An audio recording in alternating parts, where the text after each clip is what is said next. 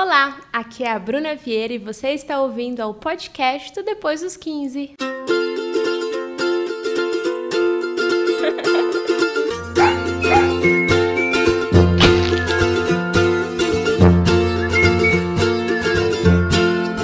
E aí, galera, tudo bem com vocês? Eu sou a Bruna e estou aqui com a Ana Olá. para falar sobre intuição. Quem me mandou gravar esse episódio foi a minha intuição. 100%. Eu sempre converso sobre intuição com a Ana, né? Porque eu sou uma pessoa que do nada eu falo, não, mas eu não quero mais. Não, mas eu não, não sei se eu confio nessa pessoa. Então a minha intuição, ela não fala, ela berra, ela grita. E às vezes a Ana vira pra mim e fala, Bruno, o que que você faria no meu lugar? Pergunta a sua intuição. Eu pergunto sempre, eu pergunto pra tudo. Mas por que você acha, amiga? Você acha que você não tem intuição? Eu acho que se eu tenho, ela tá muito bem guardada em algum lugar. Uma gavetinha? É. Porque eu não sei, eu não sei diferenciar o que, que é intuição, o que, que é paranoia, o que, que é, sei lá, é medo, o que, que é. Não sei. É- é- são muitas vozes que estão conversando comigo. Como é que eu vou saber qual que é a principal, entendeu? Entendi. É difícil. Daí, às vezes, eu coloco tudo no mute E às vezes você e cria... às vezes fala todo mundo, um grupo. Isso mesmo, às vezes É, é um grupo. ela a Ana fez tweet esses dias falando que quando ela tem que tomar uma decisão, ela pergunta pra quatro pessoas no WhatsApp, e aí quem responder primeiro, ela vai lá e faz. Igualzinho você, né, amiga? Você faz Nossa, igualzinho. Como é que você faz quando você quer? Quando você vai tomar uma, uma decisão? Eu, eu já tomei. Não tem esse momento, Amiga, uma coisa é Ares aqui, como é que é? eu nem sei, tem Marte e Ares. É isso? Eu não eu acho que sim. É Marte e é, Ares. Eu, É verdade. Eu não penso muito. Mas o, a questão de intuição, eu- assim, a gente sempre brinca com intuição, mas eu nunca tinha parado pra pensar, putz, mas o que é intuição? De onde vem essa voz? Porque algumas pessoas têm mais facilidade de ouvi-la e outras pessoas não. Então, passei os últimos dias aí pensando sobre o assunto, assistindo vídeos, lendo. Eu queria bater um papo, assim, que não é nada científico, não é nada. Mas é para você parar e refletir mesmo sobre qual é a sua relação com a sua intuição. Rimou. Bom, intuição é o ato de perceber, discernir ou pressentir coisas independente do raciocínio ou de análise. Ou seja, intuição não é aquela coisa que você para para pensar ou você cria grupo no WhatsApp para saber a resposta. A intuição é um sentimento que quando você pensa naquele assunto, você meio que algo em você já sabe a resposta. É um estalinho. Eu acho que é diferente da ideia, do pensamento, que é uma coisa mais da cabeça, sabe? Quando você está pensando muito no assunto, a intuição parece que ela vem mais de baixo, assim, do coração, da barriga, é seu corpo falando com você. Geralmente, quando é uma paranoia, é uma coisa que tá ali martelando na sua cabeça, sabe? No fundinho, assim, você deita. A intuição é um negócio que vem de dentro da gente. Mas eu não sinto esse negócio corporal de nenhuma forma. Quando eu tô com medo, por exemplo, não sei te dizer se o medo vem da orelha, se vem do fio do cabelo. Eu vou saber da onde que veio. O Waze da intuição é. eu não tenho é que- instalado no, meu, no meu pack de aplicativo. Tem que atualizar. E tem né? outra coisa que eu achei muito bizarro, você lendo essa definição de intuição, que, tipo assim, eu convivo com você, então eu não vou ter essa, essa interpretação. Mas se eu não convivesse com você, eu ia falar, nossa, então intuição é aquele filme, né? Premonição 3. Por quê? Porque parece, você falou, é o, ato de meio que prever, não sei o que. Eu falei, pronto, premonição. Não é eu prever, vou é olhar pra montanha russa e falar, vai É dar que, não é que zica. você viu o que vai acontecer, você sentiu. Daí fala, ah, mas como eu senti isso? Eu acho que, que tem a ver com você ter o tempo de reparar e perceber as coisas que acontecem com você. Então você usa o seus, o seu próprio aprendizado para não deixar uma história se repetir, porque provavelmente você já viveu algo parecido. Ou você, ou sua mãe, ou suas amigas. Então, quando você se vê naquele lugar, às vezes você não completa todo o raciocínio de putz, isso já aconteceu aquela vez, eu lembro que me contaram uma história. Tá gravado no seu inconsciente, você sabe que vai dar merda. Quando é uma coisa ruim ou quando é uma coisa que você tem que fazer. Só que não é que você parou para refletir, você só meio que sabe que aquilo não é o melhor caminho, entendeu? Então, às vezes você não tem essa intuição tão forte porque você não repara ou não guarda muito em você as coisas que acontecem ao seu redor, sabe? Tipo, ah, aconteceu com ela, não vai acontecer comigo. E muitas vezes vai, entendeu? Uma memória corporal isso daí, né? Sei lá. Então, eu acho que é, é um pouco de várias coisas. Porque eu tenho muitas coisas eu já me livrei assim, porque eu escutei histórias, ou porque eu assisti filme, ou porque eu, sei lá, ouvi uma conversa. É, que são coisas que você meio que vai construindo um pouco de tudo que você sabe, sabe? Da sua. É, eu acho que a nossa vivência é uma construção de todas as coisas que a gente escuta, que a gente sente, que a gente vê. E é isso que é a nossa bússola para saber para onde a gente tem que ir, o que a gente tem que fazer. Então, eu acho que quando a gente é, tem essas paranoias, é uma coisa muito mais de super pensar sobre uma coisa, passar dias e noites pensando sobre um assunto. A intuição não exige isso de você, sabe? É meio que é um sentimento que, tipo uma faísca, surge uma faísca ali, aí você escolhe se você vai começar o um incêndio com aquela faísca ou se você vai deixar para lá, entendeu? E aí eu acho que essa faísca todo mundo tem, mas nem todo mundo tem a sensibilidade de parar, olhar e falar, putz, o que, será que isso quer dizer? Então eu acho que a pessoa, para conseguir ouvir a intuição dela, tem que estar tá muito afinada, assim, no, na sua relação com você mesma. Isso, eu acho hum. que a intuição melhora e se torna mais clara quando você se conhece. E aí esse processo de se conhecer, para cada pessoa é de um jeito, porque cada corpo é um corpo sabe? Eu não sei se todo mundo vai acreditar nisso, mas para mim fez muito sentido, falando sobre consciência evolutiva, que a nossa intuição tem a ver com os nossos ancestrais. Então, uma coisa que a sua avó viveu, a sua tataravó viveu, nem sempre você tem sabe disso, tipo alguém conhecimento disso, alguém sentou para você e te contou, mas quando você volta para uma situação que ela já viveu lá na época dela, você nem a conheceu. Você meio que sabe o que fazer porque ela já passou por isso e isso tá no seu DNA? Você acha que é muita viagem ou faz sentido para você? Não, assim, como eu não sinto, eu tô há 26, 26 anos assim, sem o fator intuição, eu tô aprendendo que pode ser que sim. Não, eu acho isso muito mágico. E mesmo se não for, eu vou acreditar que é, porque é uma Não, mas conexão, parece fazer sentido, é, sim. É uma conexão que a gente tem com a história da nossa família. E eu acredito muito nisso, assim, nos padrões que se repetem, sabe? Então, tipo, quando a sua mãe não trabalha algo na infância dela, tipo, timidez e tal, você tem que trabalhar isso para você terminar o ciclo ali, para sua filha não nascer assim. Nossa, isso me lembrou muito um post que eu vi no Instagram de uma terapeuta holística que eu sigo, ah. que ela postou esses dias que o que uma geração não resolve, vem de reflexo na outra geração. Exatamente. É totalmente isso que você acabou de falar. De coisa boa, de coisa ruim, tudo vai refletindo, assim, de uma geração para outra. E a gente acaba, acaba carregando. Por isso que tem aqueles negócios de constelação familiar, que eu nem sei do que se trata, mas enfim. Existe, eu acho que né? deve, eu deve fazer muito nessas nisso. coisas. Eu não vou me aprofundar, porque, enfim, é. eu não tenho propriedade para falar sobre o assunto. Mas eu acredito que conversando com a minha mãe, da minha vivência, isso faz muito sentido. Então, por exemplo, a minha mãe foi uma criança muito tímida e ela não trabalhou isso na infância, nem na adolescência e nem na fase adulta. Ela continua uma pessoa muito tímida. E eu nasci muito tímida, só que eu tive a oportunidade de trabalhar isso, sabe? E, e eu sei que quando eu tiver uma filha, eu vou criá-la para ela se impor mais, para ela escolher quando ela quer ser tímida ou não quer ser tímida, sabe? Então, querendo ou não, para minha próxima geração, para o meu filho ou filha, ela não, não necessariamente vai ser tímida, sabe? Ela vai saber uhum. lidar com isso. Porque a minha mãe não lidou, ela não sabia me ensinar. Então, quando eu chegava e falava, mãe, eu não tenho amigos na escola, o que eu faço? Ela não sabia o que falar, porque ela também não, não, não teve, entendeu? Facilidade para fazer amigos, para se impor e tal. Então, quando eu penso em intuição, isso faz muito sentido e aí eu acho muito massa você conhecer a história da sua família, sabe? Uhum. Saber, tipo, quem era sua tataravó, quem era sua bisavó, o que, que elas faziam, como era a personalidade dela. Porque eu acho que isso pode dizer muito sobre as suas tendências, sobre quem você é e o que você pode vir a viver, sabe? Então eu acho que ir por esse caminho é uma forma muito legal de descobrir mais sobre você e a história da sua família. Sim, mas eu, tudo isso que você está falando me inspira a tentar seguir minha intuição nas próximas ocasiões que vão vir, porque uhum. no passado não dá para mexer. Mas você, que já é uma pessoa intuitiva, me uhum. fala uma, um exemplo de, de quando você usou sua intuição assim bastante. Dá um. Conta uma situação tá. aqui pra gente. Gostei. Ah, eu vou dividir assim, duas intuições. A intuição que te dá coragem e a intuição que te protege. A que te dá coragem é aquela que faz você querer fazer coisas que você não consegue explicar por quê.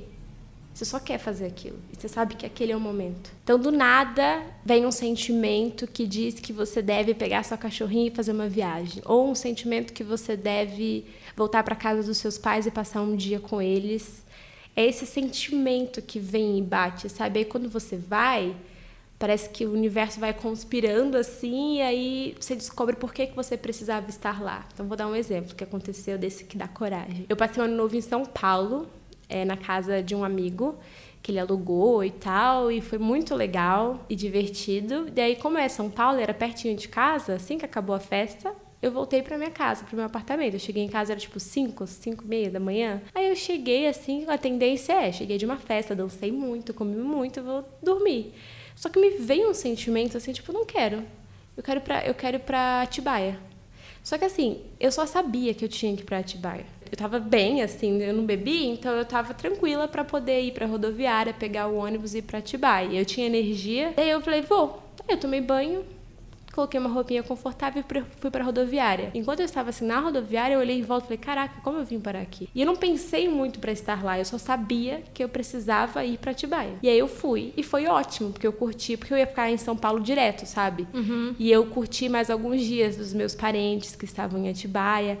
E aí lá eu tive momentos muito bons, assim, nesses primeiros quatro, cinco dias do ano.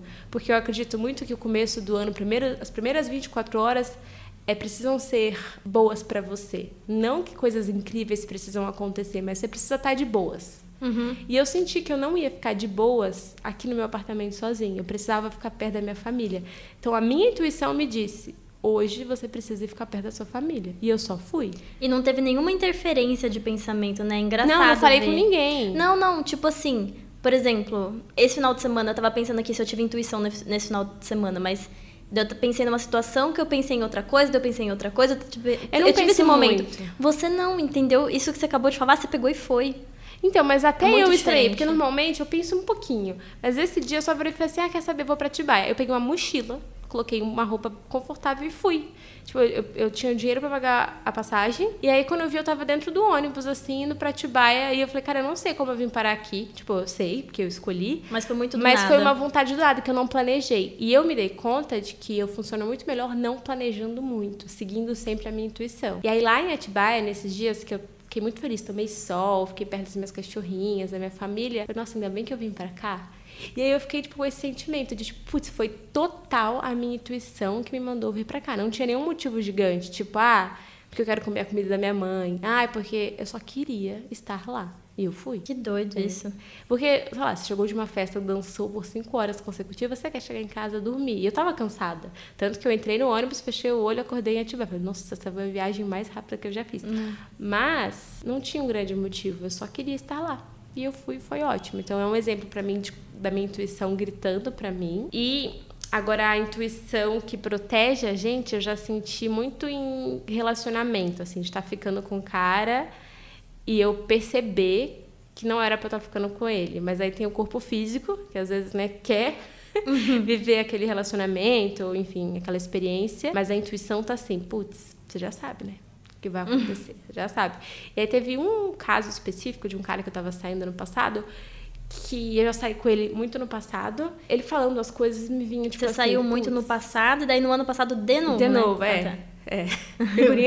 que parece que ficou tudo Desculpa. Passado. Não, voltou. É, hum. é, enfim. Aí eu, ele falando algumas coisas, Sabe quando você sente? Fala, putz, eu já vi esse filme. Não só porque eu já tinha saído com ele, mas umas coisas meio que você já você sente. Tipo, não era pra eu estar aqui. Não era pra eu estar aqui, não era pra eu estar aqui. E eu falei, não, tudo bem. Não, mas é só pra gente ficar, tá tudo bem. Não, é só pra gente ficar, tá tudo bem. E aí teve uma hora que eu passei por um, uma calçada, assim, que ela é reta, não tinha nada de errado. Eu quase virei o pé. E esse meu pé, que você sabe que eu rompi os ligamentos e tal, ele, para mim, ele sempre conversa comigo. Porque quando eu rompi os ligamentos foi um grande sinal. E aí eu quase virei o pé e, gente, eu nunca viro o pé. Depois que eu machuquei, eu não virei o pé assim nenhuma vez. Foi a primeira vez. E aí eu falei, nossa, que estranho, né? Eu quase nunca viro o pé. Mas eu nem tava de salto, tava de rasteirinha. Na volta, que é essa, essa calçada que eu tô falando é perto do, de onde eu moro eu quase virei o pé de novo no mesmo lugar sem motivo. Tipo, é uma calçada reta. E aí eu fiquei pensando, cara, é muito um sinal. O meu corpo me falando. Tipo, você não ouviu o sentimento da intuição, eu vou falar através do seu corpo. Não é para viver essa história de novo. Não é. E, e aí eu respeitei. Porque assim, já sabia de tudo e tal. Então, assim, mas depois então... não deu certo. Eu falei, putz, mas eu já sabia que não ia dar, entendeu? Uhum. E... Então, além de ouvir a sua voz interior, você tem que ouvir também sinais, né? Mas é um sinal, porque eu, eu tenho o costume de fazer, tipo assim. tipo assim, se não é isso pra acontecer, vai cair um raio agora. Daí eu ah, fico esperando é, é não cair um raio. É porra, amiga. A intuição assim, é um negócio de dentro Se não fora. é pra acontecer, essa árvore vai balançar duas vezes. Daí eu fico olhando a árvore no balanço e falo, ah, pronto. Você é doido. Se não é pra acontecer, vai passar um carro vermelho agora. Não, eu não acho que é assim. Eu acho que talvez. Às vezes isso acontece, tipo, o universo conspira para te mostrar alguma coisa, mas não é, o, não é sobre intuição isso. Intuição é dentro de você. E isso eu acredito até pela terapia que eu faço e tal, que acredita muito que o nosso corpo ele conversa com a gente e essa parte do tornozelo que eu rompi e tal, na época que eu rompi, eu estava em desequilíbrio com uma, algumas partes, áreas da minha vida. E aí eu ter lesionado essa, essa, essa parte do meu corpo me fez olhar o mundo de uma outra forma. E se eu não tivesse lesionado, as coisas teriam acontecido de uma forma diferente. Porque eu precisava estar naquela situação. E eu sou muito grata ao meu corpo por ele ter falado comigo, por ele ter, ok, que eu sofri pra caramba, muito, tipo, muita dor, usei aquela bota ortopédica horrível por muito tempo. Só que hoje eu percebo que foi muito importante para mim. Então, todos esses sinais, não é que tipo, ah, tropiquei quer dizer alguma coisa, não necessariamente. Mas se você estiver atenta, você percebe uns padrões, tipo, ah, é, no momento de vida que eu estava tendo muitos problemas de pele, eu não conseguia entender por quê. E aí depois eu entendi que eu estava passando por uma coisa que tinha muito a ver com o meu emocional e estava refletindo na minha pele. Então, até por isso que eu, algumas, alguns medicamentos assim que tratam sintomas, eu não gosto de tomar, porque eu gosto de entender o que está causando aquilo. Se é dentro da minha cabeça, se é uma coisa emocional, se é o lugar que eu tô, as pessoas que eu tô convivendo. E isso sempre funciona muito para mim. Talvez funcione mais para algumas pessoas, mas acho que é um jeito é, legal de olhar para esse tipo de situação. Eu sinto que morando, principalmente em uma cidade grande como São Paulo, você tem muitos fatores externos que despertam coisas em você. Então, assim, a partir do momento que você acorda, você pega o celular, se você tem três redes sociais instaladas no seu celular, já leu, sei lá, mais de 100 informações diferentes. E a gente esquece que essas informações, elas chegam no nosso cérebro e reagem de uma forma. E isso acontece o tempo inteiro, principalmente numa cidade grande. Então você está andando na rua, tem barulho do carro, uma pessoa passando, é, uma coisa que você leu num prédio, um novo estabelecimento. Então nós somos bombardeados por coisas que acontecem fora da gente. Então qual é o momento do seu dia que você acha que você tem um convite para olhar para dentro, para se entender, para ver o que você está sentindo, como você está sentindo? Você está me perguntando para eu responder? Aham. Uhum. Não tem. Então. Não tem. Eu tô o tempo todo ligada em alguma coisa e eu não consigo desligar. Isso é muito prejudicial, Se eu saio do celular, eu tô no acho. computador. Se eu saio do computador, eu tô lendo um livro, mas eu tô lendo um livro, eu tô pensando numa coisa, eu tô pensando numa coisa, eu ligo a TV. Não, pensar não, em uma coisa é importante, mas desacelerar, entendeu? Pra você ter noção, ontem, antes de dormir, ao invés de ligar o despertador normal, eu liguei sem querer aquele hora de dormir do iPhone. O que, que é isso? É um negócio, aquela opção lá de hora de dormir que ele coloca um alerta para hora de dormir e um alerta para hora de acordar. Eu nunca tinha ligado, várias pessoas usam, mas eu falei, ah, deixa eu ligar, vai. Eu achava besteira, mas ontem eu liguei. Ele desperta normal, só que desperta com uma música calma. Ah, amiga, amiga. Que não é o, o, o Não, é uma música tipo. Eu, eu falei, nossa, que música tá tocando na rua? Depois que eu fui entender, tava tipo. Dun, dun, uns negócios assim. Eu falei, que isso? Daí eu peguei o celular e, e, tipo, sempre que eu pego o celular já tem notificação, assim. Uhum. De release, de e-mail, uhum. mas já tem notificação. E eu olhei e não tinha nada. Daí eu falei, meu Deus, não tem notificação nenhuma. Daí tava escrito lá, é, você tá sem notificações porque tá no modo não sei o quê. E ele tira as notificações. É. Daí eu fiquei com o celular na mão e fiquei, meu Deus, será que eu volto agora e vejo tudo que tá acontecendo? Ou será que eu acordo sem? E foi a primeira vez que aconteceu isso em muito tempo. Daí eu fiquei eu assim, com o celular na mão. que existia esse modo. Daí eu falei, não. Mas tem como você ver depois, quando você decidir Sim. ver? Legal. Só que daí eu peguei, apaguei o celular e fiquei assim na cama, daí eu falei, e agora? Daí eu falei, não, e agora eu tô tendo cinco minutinhos aqui pra não olhar as notificações e acordar de, devagarzinho. Deu, tá, mas o que que eu faço? tipo, eu não sabia como agir. Então, o que é pensar. É muito bizarro. Daí eu fiquei assim, daí eu falei, tá. Daí eu ficava assim, não, mas eu tô querendo ver as notificações. Não, Ana, daqui cinco minutos ele vai despertar de novo, daí você vê as notificações. Eu fiquei tipo, e agora? O que eu faço da minha é, vida? não, eu simplesmente não sabia. Então, aí eu percebo isso quando eu vou para Atibaia, por exemplo, que é uma cidade pequena, não tão pequena quanto a que eu nasci, mas pequena. E lá eu passo mais tempo em casa, assim. Então, o estímulo externo que eu tenho é muito mais sossegado. São as minhas cachorrinhas, aí tem a árvore, o passarinho, a natureza, colher uma fruta no pé, que são coisas que eu gosto muito. Eu gosto muito de natureza. E aí eu percebo como eu me sinto diferente, entendeu? Porque aí, tanto que quando eu tô em Atibaia, é quando eu mais tenho ideias, é quando eu mais olho para dentro mesmo. Daí eu falei, putz, mas eu tenho que morar em São Paulo, porque é onde eu trabalho, é minha rotina, é minha vida. O que eu posso fazer dentro da rotina que eu tenho que ter numa cidade grande, para eu ter uma vivência de cidade Vive... pequena. É, não uma vivência de cidade pequena, mas Essas, esse cuidado, também, sabe, é. de se olhar. Porque você não escolhe, você tá andando na rua, você não fecha o olho, você tem que olhar para frente e vão acontecer várias coisas. Ah, você tá falando que é inevitável em São é, Paulo isso acontecer. Exatamente, mas eu, eu, percebo a diferença de como eu me sinto, porque eu digo isso porque nem todo mundo tem a oportunidade, sabe, de tipo ir pro interior e passar uns dias na casa dos pais. Entendeu? Então, tipo, beleza, o que a gente pode fazer? na nossa vida, no nosso dia, na nossa rotina, para se conhecer mais, olhar mais para dentro e aumentar o volume da nossa intuição. Aí uma das coisas que até vi num documentário que a gente vai falar mais para frente, que eu achei muito legal, que era justamente isso que você falou, de ao acordar, a, a cientista lá até fala, quando a gente acorda, muita gente vai tomar banho, porque não quer que a sujeira do dia anterior passe para o dia que acabou de começar. Então tem gente que acorda, toma banho, aí vai para o trabalho, vai fazer as coisas. Por que, que a gente não faz isso com a nossa cabeça? Tipo, a gente dorme, acorda e já pega o celular e já, tipo assim, mergulha em um monte de informação, um monte de coisas que, por mais que às vezes sejam notícias boas, elas a gente vai reagir àquilo, sabe? A gente vai pensar, vai se preocupar, ou vai agradecer, ou vai comemorar. E aí, no período que a gente está dormindo, que é um período que a gente está com o inconsciente ali bombando, a gente nem se ouviu. Então, eu esses dias, com essa lua cheia aí, eu tive vários sonhos e pesadelos também, mas eu acordei com um monte de ideias, assim, para o meu livro, de projetos. Aí eu acordava, assim, escrevia e tal. E nem todo mundo faz isso. Às vezes você tem um monte de ideia ou acorda, porque as ideias ficam meio soltas, assim, quando você acorda. Mas assim que você pensa em outra coisa, elas somem, elas desaparecem. Então, o que a cientista fala que é muito saudável é você acordar, não pegar, não ter essa influência de fora, que normalmente é pegar o celular e olhar as notificações, e ter um momento ali para você de meditação ou de mentalização, assim, de você pensar mais no que você quer, como foi o seu dia anterior ou como será o dia que acabou de começar, mas você começar com você, não você e o mundo lá fora, porque quando você estiver lá fora, de fato vai ser você e o mundo lá fora, sabe? Daí ela até falou, ah, tem gente que gosta de meditar no banho, então às vezes a pessoa não tem tempo, ela vai ter os cinco minutos do banho para fazer isso no banho, porque às vezes no banho você fica pensando em umas coisas que não são coisas que você está ali prestando atenção no que você está pensando, mas entrar no banho e prestar atenção no que você vai pensar durante o banho, que é um, um momento de relaxamento e tal. Então, tipo, eu, eu já tinha essa mania há muito tempo, você sabe, de ligar a música quando eu vou tomar banho. Uhum. Não é que meu banho dura 30 minutos, mas eu gosto de, de ter esse momentinho para mim. Então, no dia muito corrido, às vezes o banho é o único momento que eu tenho para ficar mais tranquila, eu e os meus pensamentos.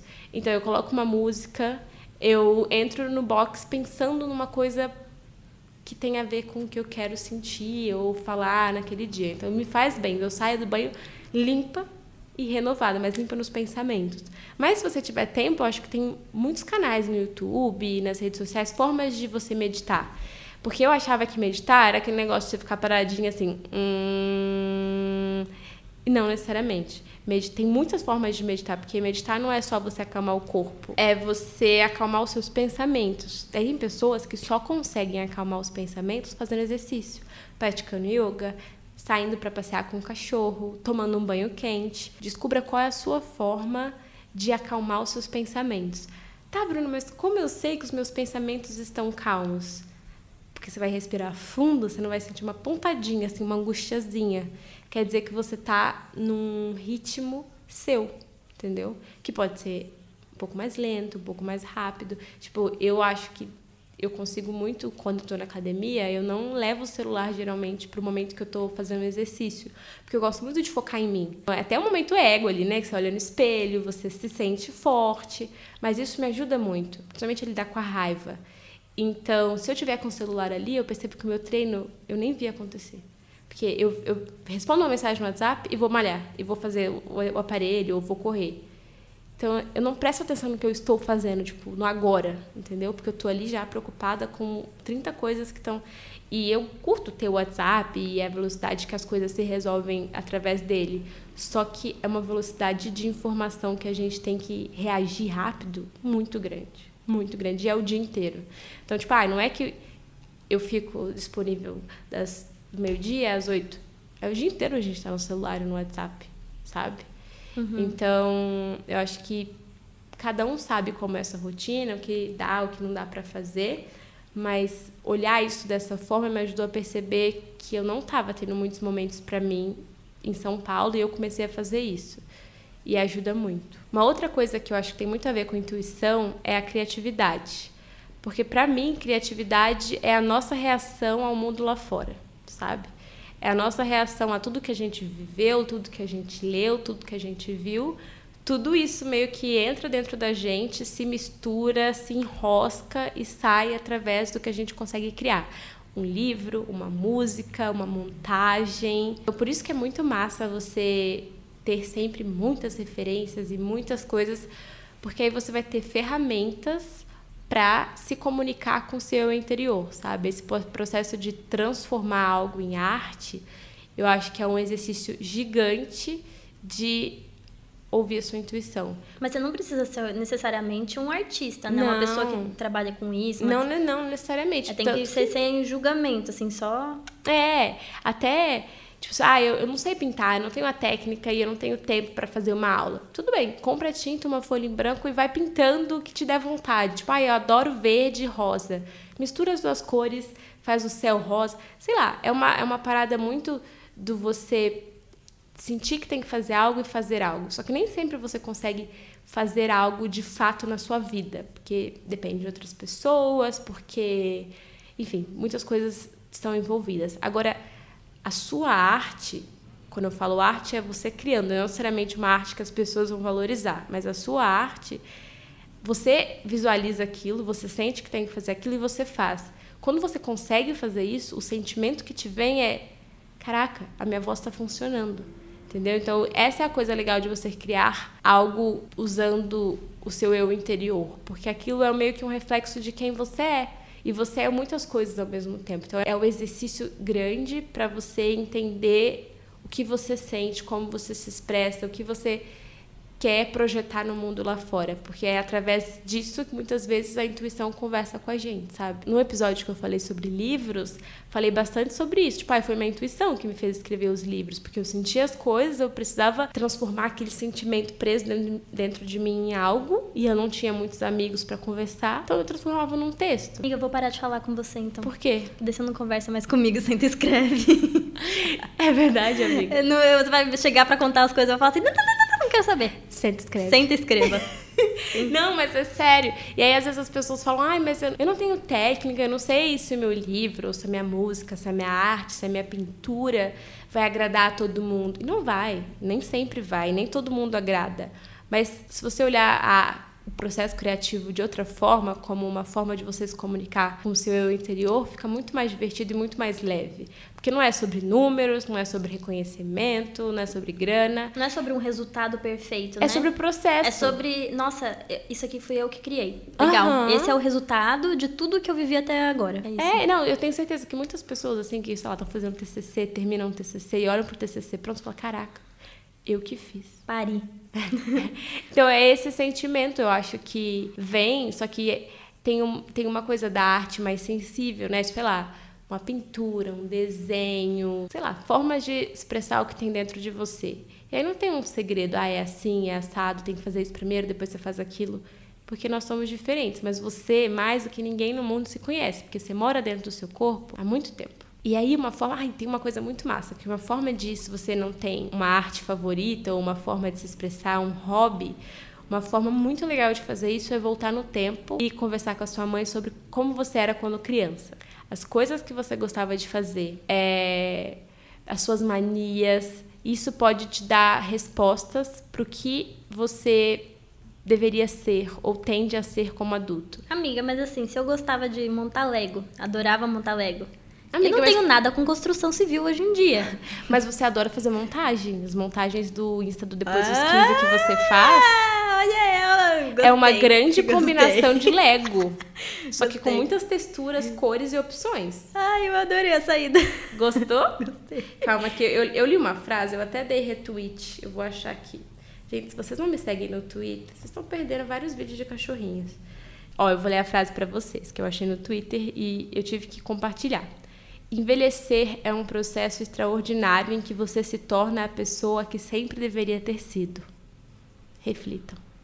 Porque quando a gente é criança, não sempre, mas na maioria das vezes, a gente ainda não tem os fatores externos tão fortes, tipo a sociedade gritando que a gente deve ser, o que a gente deve fazer. Então, geralmente, quando você é criança, você se interessa genuinamente por coisas. E essas coisas são a chave que você precisa para descobrir o que você quer ser, fazer, ou como você se diverte, ou como você se sente bem na vida adulta. Às vezes são umas coisas idiotas. E aí demanda uma certa coragem para você ser essa pessoa ou essa versão, ou testar isso. Só que você precisa ter a coragem de fazer isso.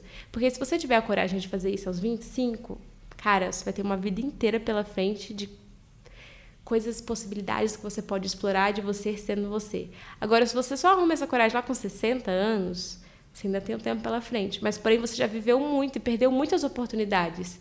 Por isso que eu falo autoconhecimento, seja qual for a forma que você conseguiu autoconhecimento, seja através da fé, seja através da arte, seja através da yoga, do exercício físico, não sei, mas o, a forma que você conseguir encontrar com quem você é, explore isso e, tipo, não tenha medo de explorar isso, porque é, é o maior presente que você vai se dar, tipo, do seu eu de agora pro seu eu do futuro, sabe? Mas, Bru, você também tem um outro tipo de intuição. Não sei se é um outro tipo, mas assim, você olha uma pessoa, sente e fala, ai, não sei se aquela pessoa. Sobre outras pessoas.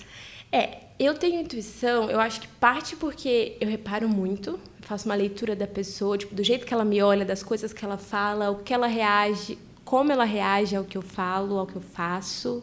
E isso diz muito. E, e muitas pessoas não prestam atenção nisso, sabe? Tipo, ah, ela é amiga do meu amigo, então deve ser amiga também, vem cá, isso aí. Eu reparo muito. Eu não gosto de ouvir a conversa de outras pessoas. Tipo, ah, eu não gosto de fulano. Eu gosto de tirar minhas próprias conclusões. Mas quando eu tô perto de alguém, eu reparo muito como a pessoa reage, como ela trata outras pessoas, não apenas como ela me trata. E eu acho que isso já é um, uma coisa que me prepara muito. Mas eu tenho intuição e ela não falha. Não é? Já teve casos de falar assim, ah, essa pessoa ela olha para mim com um jeito estranho. Eu acho que ela não gosta de mim e ela tá Sim. forçando. Então, já teve uma situação em que tinha uma pessoa e essa pessoa me olhava de um jeito estranho e ela era muito legal comigo, mas às vezes que eu parecia estar distraída, mas eu não estava distraída, e eu olhava para ela, ela estava me olhando com um olhar meio tipo não vou falar que é inveja ou raiva, mas que eu não conseguia compreender por que, que aquela pessoa estava me olhando daquele jeito. E aí, enfim, passa o tempo, coisas acontecem e eu descubro que aquela pessoa nunca gostou de mim. Nunca, nunca gostou de mim. E ela meio que falava mal de mim para várias pessoas. Ela, por algum motivo, sei lá, qual queria ficar perto de mim. Só que eu nunca. Por isso que talvez tenha a ver com o meu signo ou com o meu jeito de ser, mas eu sou uma pessoa de poucos amigos. Eu preciso confiar na pessoa para deixar ela fazer parte da minha vida, para deixar ela me conhecer de verdade. E eu não ligo, assim, eu posso ter 10 amigos, mas eu vou ser a pessoa mais feliz do mundo com 10 amigos que eu confio. Então, tipo, aquela pessoa, ai, todo mundo gosta, eu sou legal com todo mundo, eu trato bem todo mundo, mas para confiar, para me abrir, para ser vulnerável, assim, eu preciso confiar na pessoa, já eu preciso vê-la agindo em determinadas situações, sabe? É só que às vezes a sua intuição te pede para confiar em poucas pessoas. E tudo bem. Isso não quer dizer que você não precise ou não deva conhecer outras pessoas. Você deve conhecer o máximo de pessoas possível. Quanto mais você conhece o outro, mais você se conhece. Tanto pro bem quanto pro mal. Porque você conhece alguém escroto, fala "É assim que eu nunca quero ser. Ou você conhece alguém muito legal e fala, putz, um dia eu quero ser assim. Então isso é bom. Agora, você confiar, você dar na mão da pessoa a oportunidade de te machucar ou de. Enfim, isso tudo bem você, eu acho, né? Pelo menos faz sentido para mim. Ter um, um círculo mais que você se sente segura. Eu só, eu sou assim. E eu acho que a minha intuição me diz para ser assim. Talvez a sua intuição te diga algo diferente. Eu falei já antes, mas eu quero reafirmar. desse documentário que eu assisti, eles falam uma coisa que me fez refletir, que é um pouco disso de estar perto da natureza. Nós, seres humanos, né, vivemos na floresta. Ai, já vai. E esse é o quadro Bruna Vieira na, na in natura. Não, mas é que você já reparou que quando você tá perto da natureza, geralmente, óbvio que para algumas pessoas é gatilho, que a pessoa sente perigo. Tipo, ai, tem medo de bicho, tem medo de pernilongo, medo de não sei o quê. Mas quando você se sente seguro perto da natureza, tipo, escuta passarinho, ou cachoeira, ou praia, você se sente bem sem saber por quê. Porque, assim, nós, seres humanos, vivemos muito mais tempo na natureza do que dentro de uma cidade grande. É recente essa coisa de cidade grande. Será que todo mundo se sente bem na natureza? Então, mas é o que eu tô falando, para algumas pessoas eu acho que elas não conseguem se sentir bem por causa desses negócios. Porque, sei lá, tem medo disso, tem medo daquilo, eu acho que todo, sabe que vai acontecer. Mas, por exemplo, praia é uma natureza que é diferente, talvez não tenha tenha riscos diferentes. Uhum. Entendeu?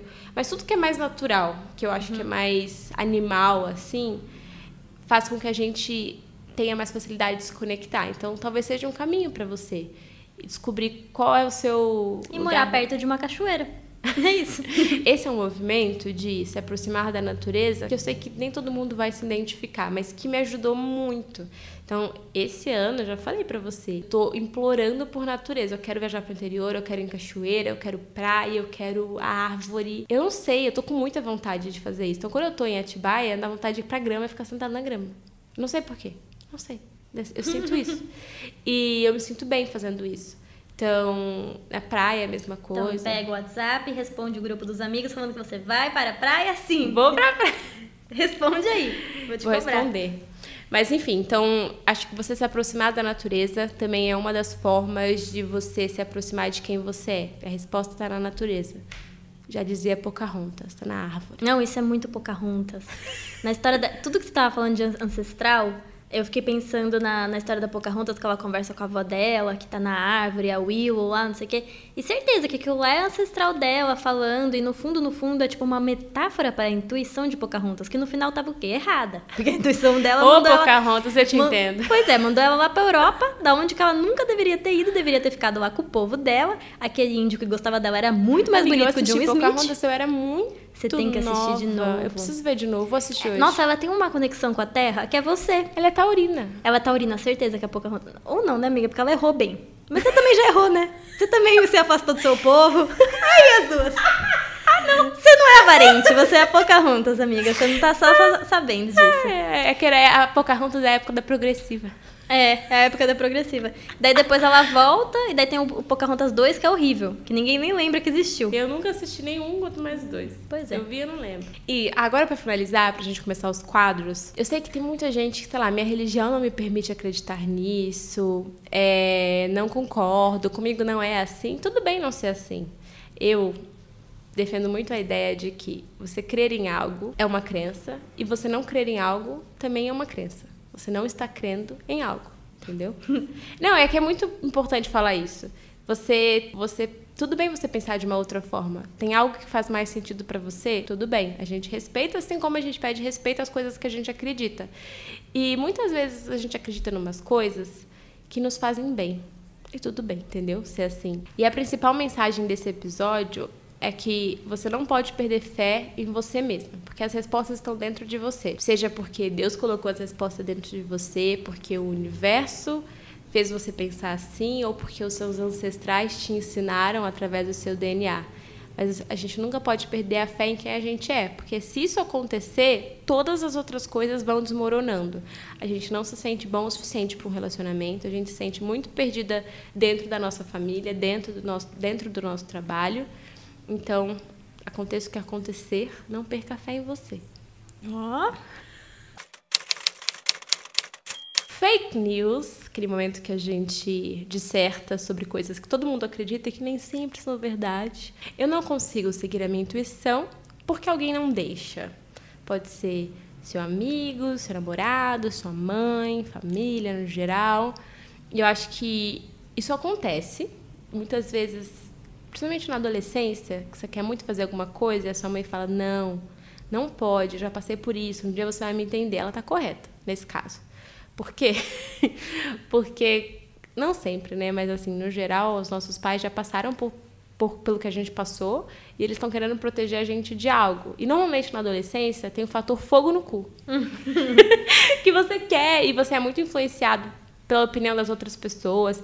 Então é muito importante quando você está muito afim de fazer uma coisa e tá todo mundo contra você, você entender, todo mundo contra não, algumas pessoas contra você, você parar e refletir se aquela vontade ela realmente vem de você para o seu bem ou se você quer aquilo por algum motivo externo. Tipo, ah, eu quero ir naquela festa porque eu vou encontrar o fulaninho. Mas assim, você vai se arriscar, você vai pegar carona, você vai gastar dinheiro que você tem, que você não tem, mas você sente que você te, vai encontrar o fulaninho lá. Ah, toma vergonha na cara, tem outras formas de encontrar o fulaninho, né? Então tem os riscos que você não precisa correr colocando a culpa na intuição. É vontade.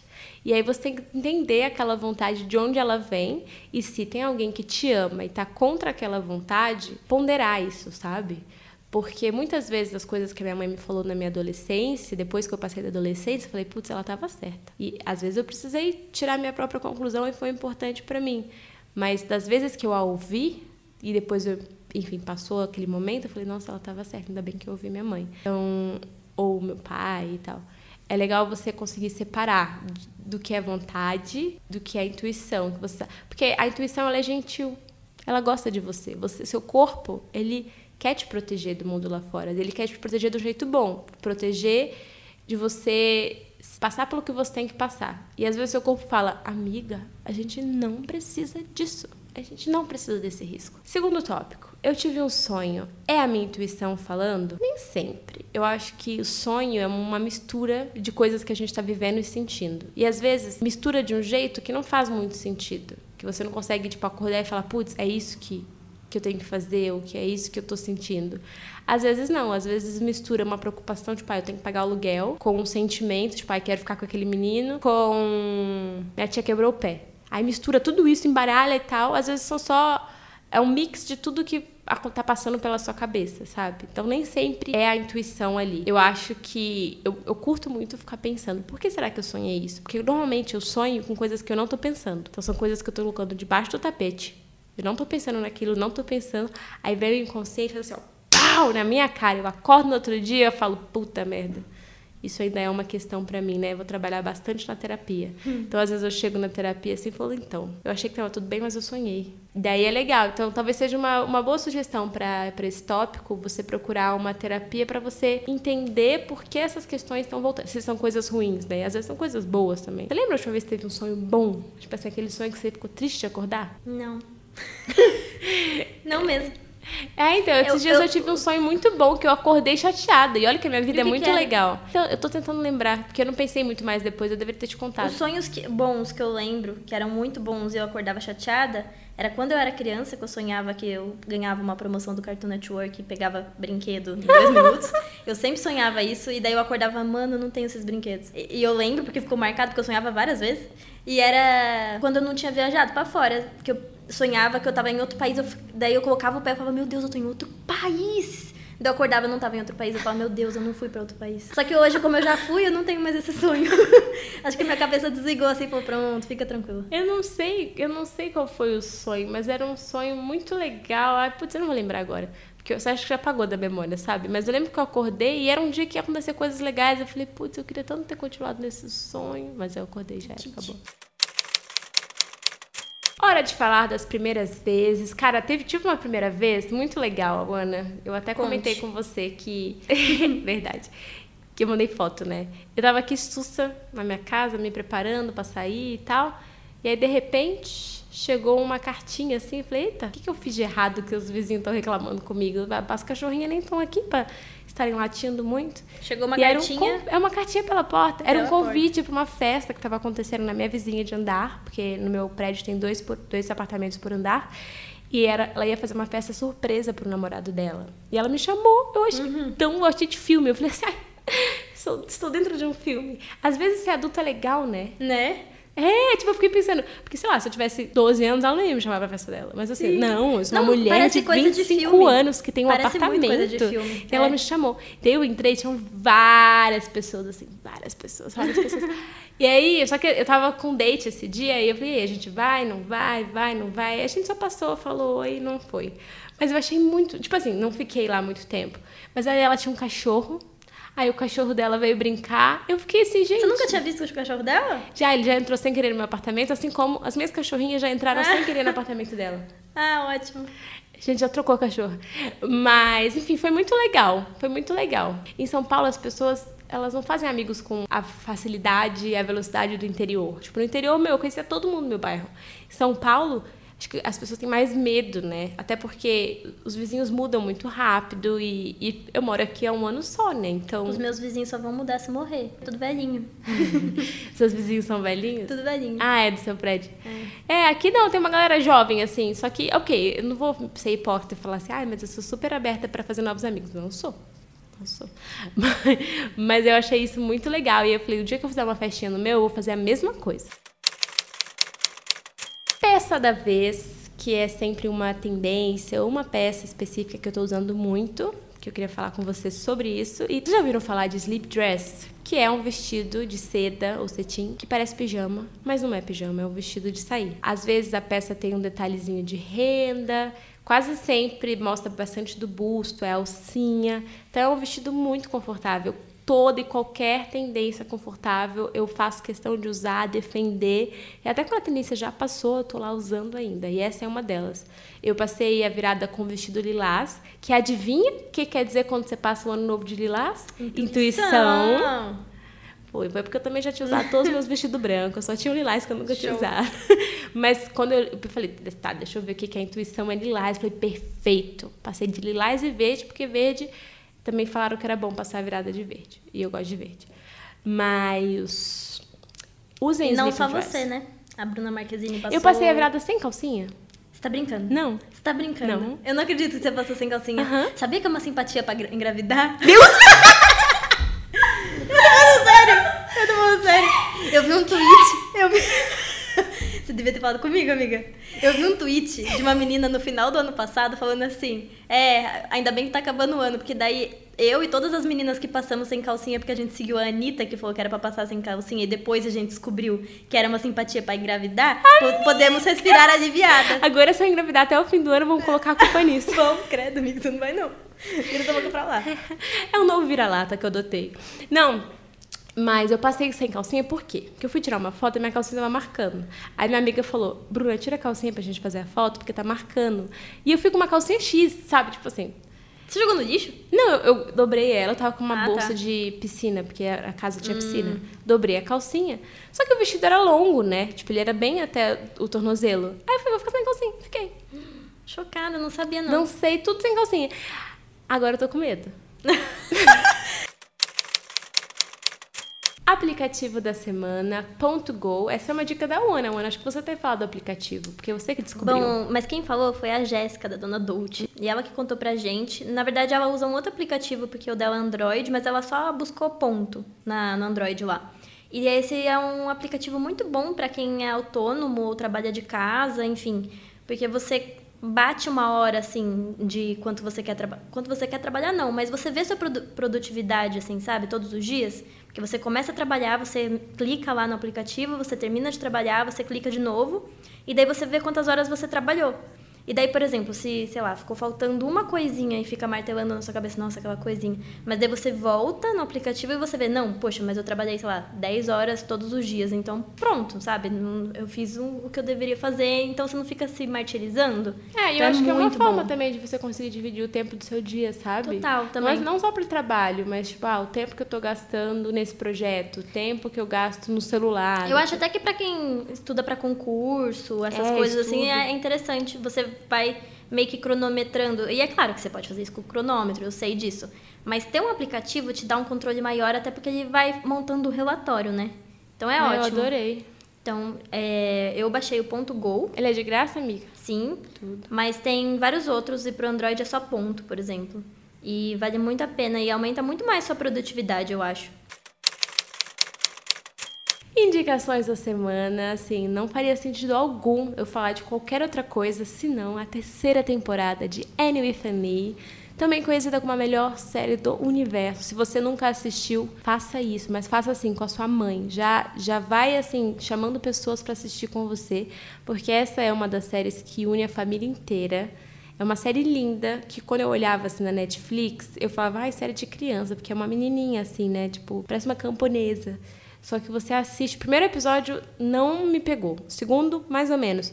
Mas o terceiro em diante, você entende a profundidade e a importância dos assuntos abordados nessa série. A primeira temporada foi lançada, eu acho que há dois anos, aí a segunda ano passado e a terceira esse ano. Infelizmente, a série foi cancelada pela produtora e nós, fãs, estamos assim fazendo de tudo para evitar esse cancelamento, que basicamente consiste em divulgá-la. Eu acredito que eles estão fazendo tudo isso aí, mas que eu ainda acho que há um pouquinho de esperança até me mandaram falando que a Disney Plus, a Disney Plus que fala, está se interessando em comprar os direitos para produzir a próxima temporada.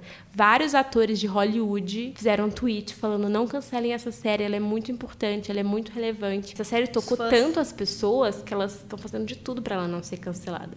Por quê? Mas é, eu não terminei a temporada. Tem pano para manga para continuar? Tem, porque assim, esse foi um romance escrito no começo do século passado por uma autora canadense e bombou muito, então ela continuou a história. Tem o, o começo da série, que é junto com o primeiro livro, o primeiro romance, mas ela continua até a Anne casar, ter filho, aí depois ela começa a escrever outras pessoas também já escreveram sobre personagens paralelos, sabe? Tipo, legal. Tipo, é muito legal. Até se você está muito triste porque você quer saber o que vai acontecer, dá para você comprar os livros e lê-los. A Autêntica lançou o primeiro romance em português, com uma capa muito linda, até falei esses dias nos stories. Então é, dá para comprar. Mas tem como os direitos da história já estão livres, né? É, várias editoras lançaram. E eu espero que traduzam logo os próximos livros também, porque eu acho que aí tem em inglês. Mas tem muita coisa. Eu não, eu não fazia ideia. Quando eu fui pesquisar, tem anime de Anne Fanny. Tem outros filmes que foram Nossa. produzidos nos anos 80, 90. Tem muita coisa em volta dessa história. É uma história muito legal. E que, mesmo sendo tão antiga, tipo, já tem mais de 100 anos, ela fala de temas muito importantes e atuais, sabe? Coisas que até hoje a gente discute e é uma forma muito legal de começar uma conversa sobre esses assuntos com os nossos pais, sabe? Racismo, é, feminismo, porque quando você está assistindo, da perspectiva dela, você vê as coisas acontecendo e aí você fala, putz, mas caraca, isso acontece até hoje. Eu nunca tinha parado para pensar dessa forma. Isso e tem uns diálogos que assim é tapa na cara, é uma criança te dando uns tapa na cara. Então você vai se irritar um pouco com ela porque ela é, fala muito e fala, nossa, que chato, mas depois você entende porque ela é assim e como ser assim é se tornou importante para ela sobreviver a tudo que ela passou na vida até aquele momento, sabe? Então, às vezes eu uso um pouco disso na minha vida. Então, quando a série transforma minha vida, eu faço questão de vir aqui compartilhar com vocês. Annie with Annie, ou Annie com E. Ah, e eu falei várias vezes nesse episódio sobre um documentário que chama Rio, o Poder da Mente, e também está disponível na Netflix. É um documentário muito legal que fala sobre doenças e sobre como algumas doenças você pode é, preveni-las através da mente, através do autocuidado. É, tem umas coisas nesse documentário que eu fiquei, hum, será que eu acredito nisso? Mas é muito legal entender que essas pesquisas estão acontecendo nesse exato momento e algumas delas já têm embasamento, assim, sabe, científico. E esse documentário é muito legal. Então, eu assisti pela segunda vez, só que dessa vez prestando mais atenção. Da outra vez eu assisti meio tarde, assim. Daí eu dormi um pouco. Dessa vez eu assisti, tipo, anotando coisas. Muito legal. Estava com saudade de vocês, porque no último episódio não tivemos entre amigas, mas nesse teremos, quero ouvi-las. Bru, Auana, suas lindas, eu sou eu louca para conhecer vocês. Gente, vocês não têm noção de como eu tenho vontade de conhecer vocês. Vamos lá, que um minuto é muito pouco, deixa eu falar rápido. É, eu sou de Fortaleza, Ceará, e no ano passado a minha mãe se mudou para Santa Catarina. E aí, na intenção de conhecer coisas novas, de viver algo novo, de morar num lugar novo, eu quis ir, né? Só que eu fui depois. A minha mãe viajou em julho e em dezembro eu fui para São Paulo e eu já levei tudo para de São Paulo e para Santa Catarina. Eu passei um tempinho em São Paulo, dois meses. E aí a minha avó adoeceu e pediu para eu voltar, porque a gente mora aqui só eu, minha avó e minha tia. E ela sentiu falta, né, por ela já ser idosa e tal. Pediu para eu voltar e eu voltei pela minha avó. Só que desde que eu voltei, eu não consegui mais arranjar um trabalho. É, eu comecei a fazer faculdade de direito, mas eu tranquei a faculdade porque eu não me identifiquei com o curso. Eu tenho muita vontade de fazer psicologia. E eu comecei a estudar para o vestibular, agora no segundo semestre. Só que eu realmente não sei se eu vou conseguir passar. E eu consegui uma bolsa de 50% numa universidade particular muito boa aqui de Fortaleza, mas ainda fica um valor caro, porque por ela ser boa, ela é cara. E eu não consigo arranjar um trabalho, sabe, Bru? E eu tô muito confusa com tudo isso que eu tô vivendo. Às vezes eu tenho vontade de realmente ir para Santa Catarina para viver algo novo, só que tem a minha avó aqui, e enquanto eu tiver ela, eu não vou embora. E eu fico muito confusa, sabe? Tem momentos que eu fico parece que eu tô quase entrando numa depressão, porque eu não consigo é, viver o que eu quero viver. Eu tenho muitos sonhos, muitos objetivos, muitos planos, só que eu preciso de um trabalho, sabe? Eu não sou de uma família rica. Então eu preciso correr atrás das minhas coisas. Mas eu já enviei tanto currículo, eu já enviei tanta coisa, sabe? Já tentei em tantas vagas, já fiz entrevistas e não deu certo. E eu fico, meu Deus, o que é que tem de errado comigo? E eu fico achando sempre que o erro tá em mim, o erro tá. E deve ser, né? Lógico, se eu não conseguir. Mas tá muito difícil. Eu tô muito confusa com tudo isso. E eu queria a sua ajuda, eu queria um conselho, eu queria uma palavra amiga. Qualquer coisa. Tá difícil, bro. A situação tá difícil, mas a gente sabe feliz, né, amiga? Oi, meu amor. Ai, que fofo. Sério, eu não aguento sotaques de vocês. Eu fico com vontade de, tipo assim, entrar aqui no microfone e sair aí do outro lado, assim, do fone de ouvido pra gente bater um papo pessoalmente. Pois bem, eu acho que muitas pessoas que estão te escutando estão se identificando com o que você está passando. Eu acho que devido ao momento do nosso país, muitas pessoas estão se formando ou entrando na faculdade sem nenhuma perspectiva. Tipo, beleza, mas como eu vou fazer isso? Como eu vou pagar isso? Tenho muitos sonhos, mas eu não sei como agir, o que eu faço agora. E pelo, pela forma que você contou a sua história, eu percebo que você tem um problema em confiar em você. E isso eu acho que é muito, muito, muito, muito importante. Porque se você não confia em você, nenhum patrão, nenhuma empresa vai querer te contratar. Então, antes de qualquer coisa, você tem que parar de falar: ah, eu acho que eu não sou boa o suficiente. Assim, eu sou boa o suficiente. Pode não ser boa o suficiente em tudo, mas em algo você é e é nesse algo que você tem que focar, no que te torna diferente das outras pessoas. Então, tenta olhar para você e pensar: tá, o que eu faço muito bem, faço com vontade e aprendo com facilidade? Deixa eu focar nisso aqui, pelo menos para eu conseguir me estabilizar financeiramente, pagar a faculdade que eu quero. Eu sinto que você coloca muito peso em cima de você, né? Tipo, ah, eu voltei porque a minha avó estava é, doente. E eu acho que essa é uma atitude muito nobre, eu também faria a mesma coisa. É, família é um pilar muito importante para mim e eu também voltaria. Só que tente não colocar isso em cima de você. Eu escolhi isso, isso é importante para mim, eu me orgulho de ser assim e é uma qualidade sua. Então eu vou agir dentro das minhas possibilidades, dado que essa foi minha decisão. Porque eu acho que a coisa mais perigosa quando a gente toma decisões na vida é deixar que essas decisões definam ou pesem a gente ou limitem a gente. Tipo, a gente toma uma decisão para abrir mais possibilidades, abrir caminhos. Então, você tomou a decisão de voltar, agora você tem que olhar para a sua cidade de uma outra forma, pelo menos até o momento que você tem que ficar aí, porque você sente que precisa ficar aí. Pode ser a sua intuição falando com você. Talvez tenha algo aí que você ainda precise viver, sentir, explorar, conhecer. Pode ser essa faculdade, pode ser um trabalho. Então, continue acreditando em você, espalhando o currículo. Pensa diferente, assim, se você por um ano espalhou currículo de uma forma ou para determinada área, tenta olhar de uma forma diferente, testar coisas diferentes, ao invés de insistir apenas na mesma coisa, sabe? É, e tirar esse peso mesmo que ela falou da ah, que eu tava em outro lugar, a gente tava em Santa Catarina, né, e voltou pela avó. Eu acho que, eu, eu não sei se ela falou isso para embasar a gente, ou se isso também é uma coisa que fica pesando na cabeça dela.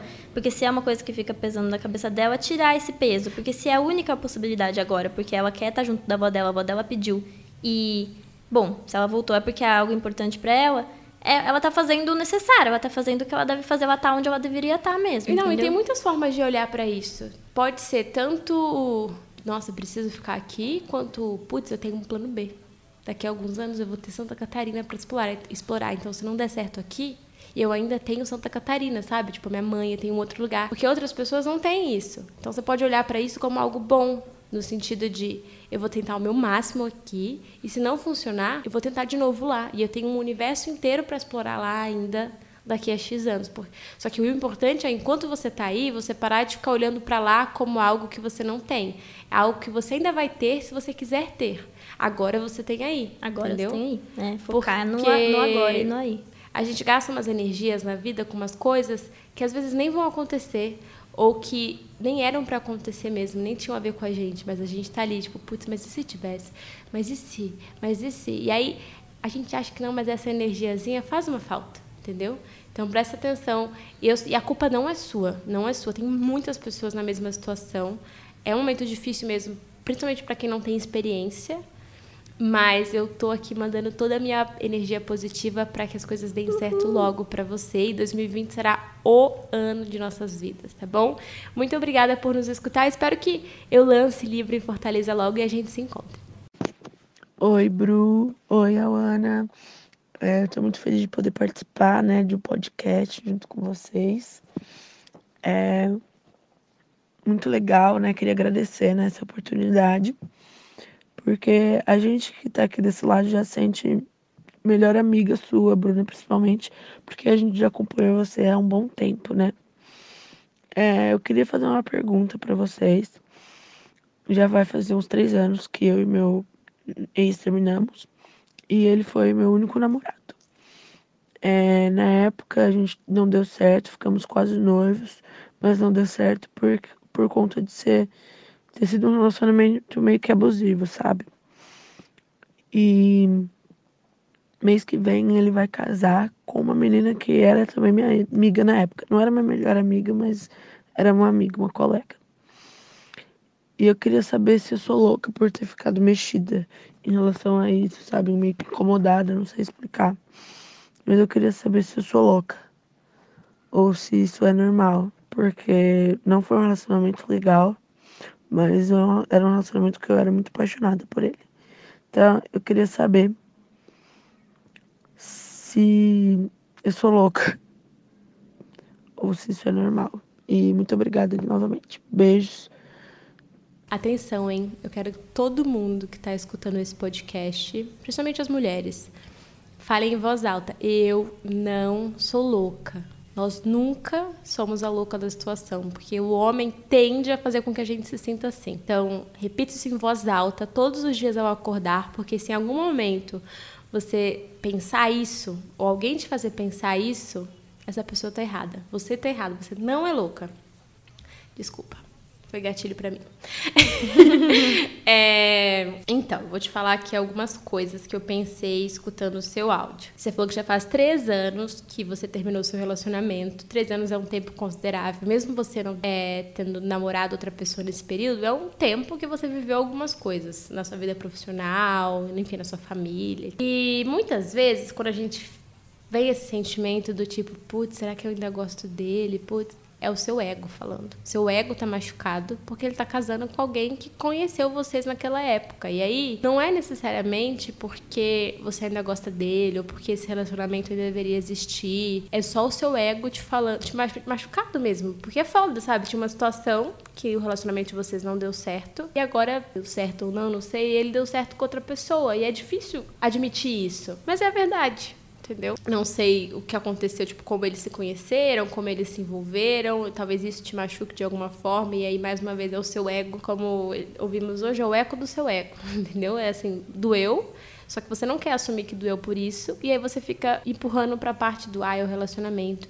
Ai, mas será que romanticamente eu ainda gosto dele? Não, não necessariamente. Trata o seu ego, sabe? Se valoriza, começa um relacionamento com você. Sempre falo para as pessoas, quando você termina um relacionamento muito difícil, em que a outra pessoa te machucou muito, a coisa mais importante é você começar logo um relacionamento com você. Mais que susto, forte. amiga.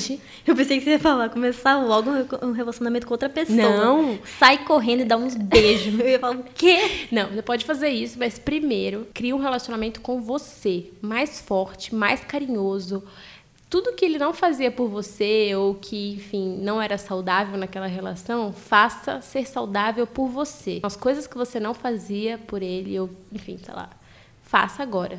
Se escute, escute a sua intuição. E aí, quando você sentir que você tem um relacionamento muito forte com quem você é de verdade, não porque você quer impressionar alguém, porque esse é o problema de começar um outro relacionamento com outro ser humano, porque você não sabe quem você é. Você sai de um relacionamento meio moldada ainda, né, pelaquela relação. Então é importante você respirar fundo descobrir o seu espaço outra vez, para vocês aí sim criar outro relacionamento, tipo abrir portas para outro relacionamento, viver coisas outra vez. Porque viver, a gente está aqui para sentir as coisas, para se apaixonar, para se encantar pelo outro, e a gente só faz isso se a gente estiver aberta. Então, para relações. Mas antes você precisa muito fazer as pazes com o seu eu. E às vezes, na verdade, quase sempre, fazer as pazes com o seu eu é admitir umas coisas meio foda, sabe? Admitir que o meu ego tá machucado putz, ele tá. Não, não, não tô falando só pra você, mas ah, ele tá saindo com uma pessoa que eu acho muito incrível. Putz, beleza, mas eu também sou muito incrível de forma diferente daquela pessoa e ele também não tá comigo, entendeu? Mas eu estou comigo. E aí tudo bem. Qual foi a frase, Al, que você me encaminhou que eu achei assim, tudo? E eu lá sou mulher de desistir de mim? Achei essa frase tudo. Escreve essa frase num papel e leia outra vez em voz alta que você vai entender o que ela quer dizer. Que é isso. É o seu ego conversando com você. Não significa que você está sofrendo por ex-embuste. Supera. Sabe aquela música da Anitta? Supera. Não é da Anitta, não, é da Marília Mendonça. Da Anitta, na verdade, é... Não, some, some, some, some não, que ele venha. Some. Não, não é dela, acho. Ah, sei é, lá. É sim. Ah, sei lá, a gente é muito desatualizado. Chasma quebrou. Ai, gente, o episódio está chegando ao fim. Eu amei falar sobre intuição. Segui 100% a minha intuição nesse episódio. Espero que te ajude de alguma forma para você encontrar a sua voz interior. Caso você ainda não me acompanhe nas redes sociais ou não acompanhe as redes sociais do Depois dos 15, é só procurar aí Bruna Vieira ou arroba Depois dos 15. Para participar do podcast é só encaminhar o seu áudio pro entreamigas, arroba Depois dos 15 por extenso.com e a gente te escuta. Quem sabe você não tá aqui falando com a gente no próximo episódio. Beijo para vocês e até semana que vem. Boa semana pra gente. Uhul!